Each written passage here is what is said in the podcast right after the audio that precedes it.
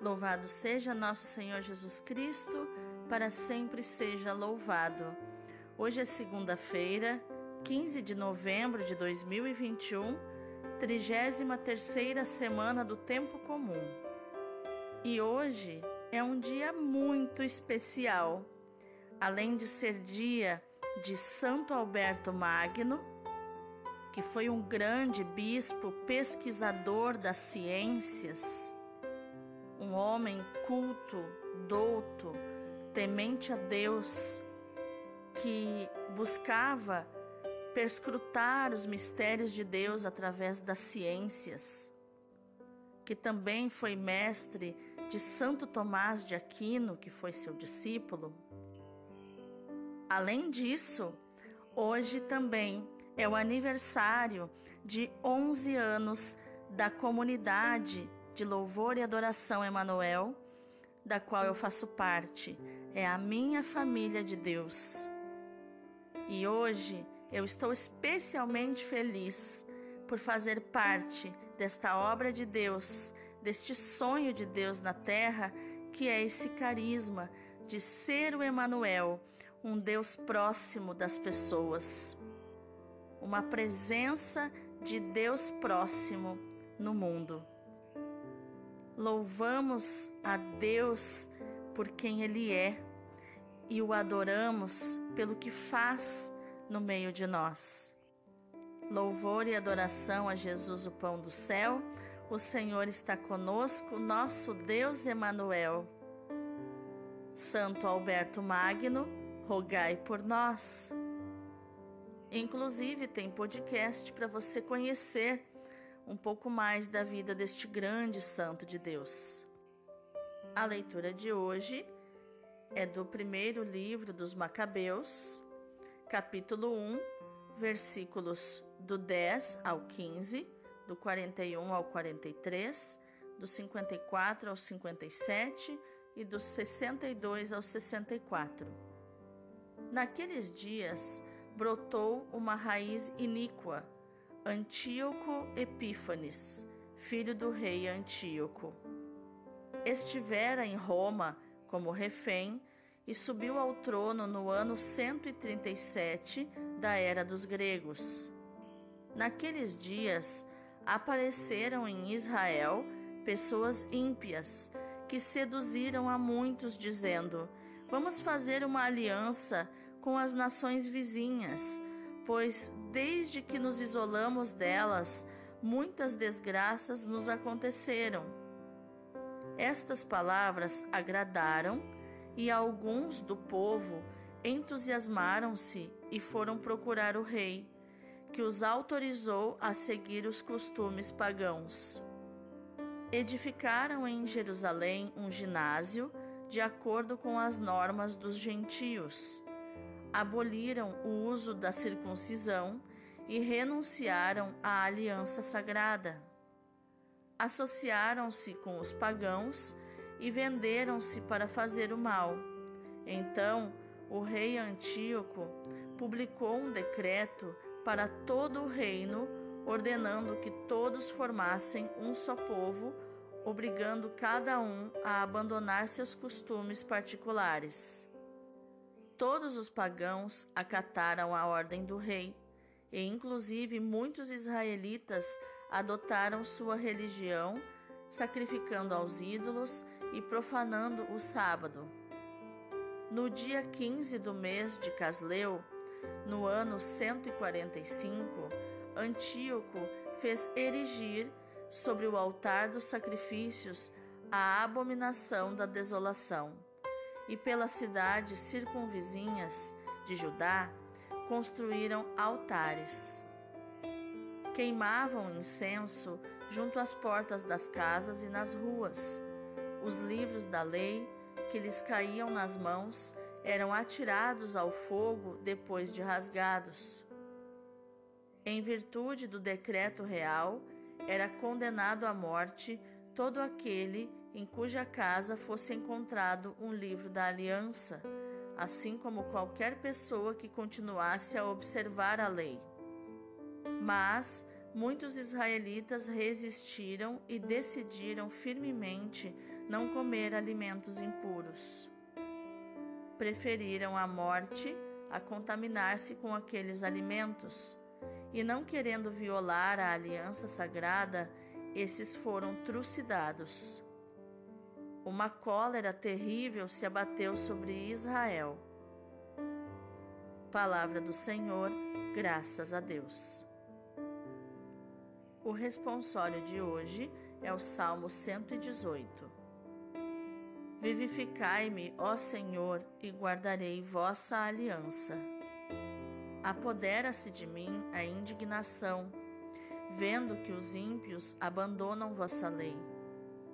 Mesmo que os ímpios me amarrem com seus laços, nem assim hei de esquecer a vossa lei. Libertai-me da opressão e da calúnia, para que eu possa observar vossos preceitos. Meus opressores se aproximam com maldade, como estão longe, ó Senhor, de vossa lei. Como estão longe de salvar-se os pecadores, pois não procuram, ó Senhor, vossa vontade. Quando vejo os renegados, sinto nojo, porque foram infiéis à vossa lei. Vivificai-me, ó Senhor, e guardarei vossa aliança. O evangelho de hoje é Lucas, capítulo 18, versículos do 35 ao 43. Quando Jesus se aproximava de Jericó, um cego estava sentado à beira do caminho pedindo esmolas. Ouvindo a multidão passar, ele perguntou o que estava acontecendo. Disseram-lhe que Jesus Nazareno estava passando por ali. Então o cego gritou: Jesus, filho de Davi, tem piedade de mim. As pessoas que iam na frente mandavam que ele ficasse calado, mas ele gritava mais ainda: Filho de Davi, tem piedade de mim. Jesus parou e mandou que levassem o cego até ele. Quando o cego chegou perto, Jesus perguntou: Que queres que eu faça por ti? O cego respondeu: Senhor, eu quero enxergar de novo. Jesus disse: Enxerga, pois, de novo. A tua fé te salvou.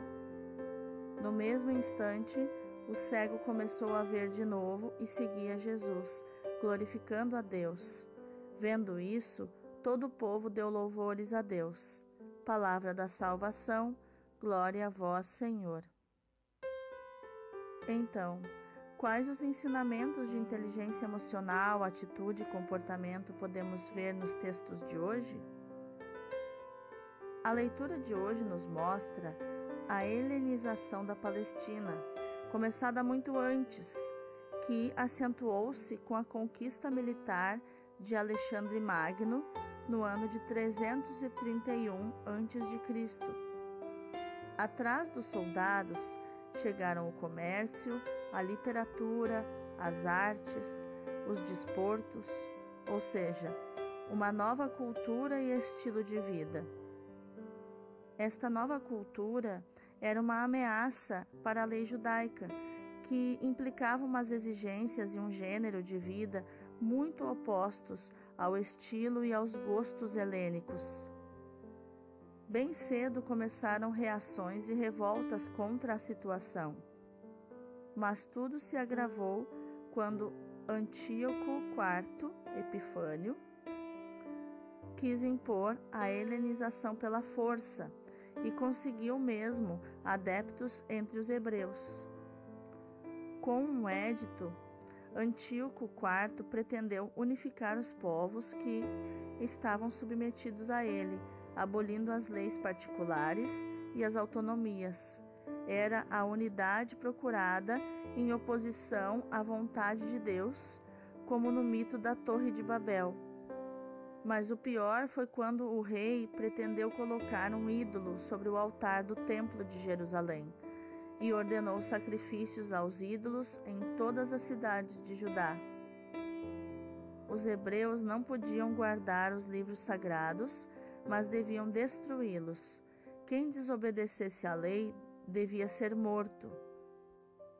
houve uma forte reação anti-helênica protagonizada pelos macabeus. Os fiéis à fé e à tradição hebraica foram perseguidos e vários foram massacrados. Apesar de tudo, muitos mantiveram-se fiéis à fé dos pais, seguindo escrupulosamente as suas tradições, nomeadamente no que se refere aos alimentos. Já no Evangelho, Lucas situa o episódio da cura do cego nos arredores de Jericó. Lá irá situar também o episódio de Zaqueu. Jericó, tal como Jerusalém, era uma cidade importante para o evangelista, porque evocava acontecimentos notáveis da história de Israel. Há algumas semelhanças entre os episódios da cura do cego e do encontro com Zaqueu. Jesus dá atenção ao cego, que jaz à beira da estrada, mas a multidão tenta fazê-lo calar. Jesus chama Zaqueu, que estava empoleirado no sicômoro. A multidão murmura quando ele se deixa colher na casa de Zaqueu. O cego começa por chamar a Jesus, filho de Davi, e pede-lhe misericórdia. Depois chama-o de Senhor e pede-lhe um milagre. Há um amadurecimento da sua fé. Jesus lhe foi apresentado apenas como Jesus de Nazaré, mas ele acaba por reconhecê-lo como Messias e Senhor. No final, depois de ter recebido o dom da visão, ouvirá Jesus dizer-lhe: A tua fé te salvou. Só a fé nos permite reconhecer o mistério. Enquanto as dominações assíria, babilônica e persa sobre Israel foram sobretudo de caráter político, a dominação grega estendeu-se à cultura e à religião. Tratou-se de um verdadeiro processo de helenização que interessava uma parcela de judeus renegados que se converteram em militantes da helenização. Geralmente pertenciam às classes economicamente mais abastadas e dedicadas ao comércio, interessadas em melhorar as relações com os povos vizinhos. O ginásio era uma das instalações desportivas próprias das cidades-estado gregas. A sua introdução em Jerusalém, mais do que um relaxamento de vida, implicava uma nova constituição política correspondente às cidades-estado gregas que tinham à frente um corpo e um conselho de cidadãos. O novo estatuto político e administrativo colocava Jerusalém numa categoria superior, facilitava as relações com outras cidades do Império Sírio e lhe oferecia maiores oportunidades comerciais. É, é uma situação muito parecida com a que aconteceu no nosso tempo, todas as vezes que o comunismo tentou impor o seu poder sempre vem com uma proposta interessante de união entre os povos, mas que no fundo, no fundo, quer é, escravizar e dominar a população, tirando em primeiro lugar a liberdade e a autonomia. Sob esta nova lei, a circuncisão, o sábado e a separação dos gentios já não eram exigidas os judeus que quisessem podiam continuar a observar estas práticas, mas tinham deixado de ser a lei oficial. Eliminada a lei, caía a aliança, da qual a lei era como que a carta magna. Os poderes absolutos sempre tentaram manipular a identidade das pessoas e dos povos de acordo com as suas ideologias e os seus interesses. Isso aconteceu no passado e, ao que parece, continua a acontecer no presente. Não é difícil encontrarmos governos com maiorias absolutas ou sem elas, mais apostados em promover as suas ideologias do que em buscar o verdadeiro bem dos cidadãos, tantas vezes mergulhados em situações de verdadeiro desespero. Para isso, não se importam de atentar contra a identidade nacional do seu povo ou mesmo destruí-la com o que tem de mais precioso, a sua fé, em nome de um pseudo-progresso ou de uma falsa modernidade. Parece repetir-se aquilo que se conta dos bizantinos, ridicularizando-os. Conta-se que, estando os turcos às portas da cidade e prestes a entrar nela, continuavam a discutir o sexo dos anjos. O Evangelho nos leva a meditar sobre a oração um cego, gritando com insistência, reza: Jesus, filho de Davi, tem misericórdia de mim. Escutado o seu grito, sua oração torna-se louvor que se alarga a todo o povo. O cego seguia-o, glorificando a Deus, e todo o povo, ao ver isto, deu louvores a Deus. Podemos e devemos fazer oração de súplica não para tentar forçar Deus a nos dar o que queremos, mas para lhe, lhe prestarmos a homenagem e de lhe pedir o que julgamos importante para nós, deixando para Ele sempre a decisão de nos dar ou não o que pedimos, porque só Ele sabe qual é o nosso verdadeiro bem. Mas há duas condições para que a oração de súplica seja escutada que estejamos conscientes de precisar da ajuda do Senhor, como estava o cego, e que tenhamos uma grande confiança. Sem confiança, a nossa oração de súplica pode manifestar apenas desânimo e desespero. É principalmente a confiança que nos alcança os favores de Deus. A tua fé te salvou, disse Jesus a ele. A oração é sempre útil também quando vivemos momentos pessoais ou coletivos difíceis, como aqueles que estamos vivendo, por exemplo, a pandemia. Quando se vive uma tão grande crise econômica ou de saúde, quando tantos cidadãos estão no desemprego ou é, perdendo seus empregos, quando tantas famílias sofrem de fome e vemos que os que nos governam estão mais preocupados com os falsos problemas, sentimos vontade de gritar: Jesus, filho de Davi, tem misericórdia de nós. O cego, convencido da sua necessidade, gritou pelo Senhor.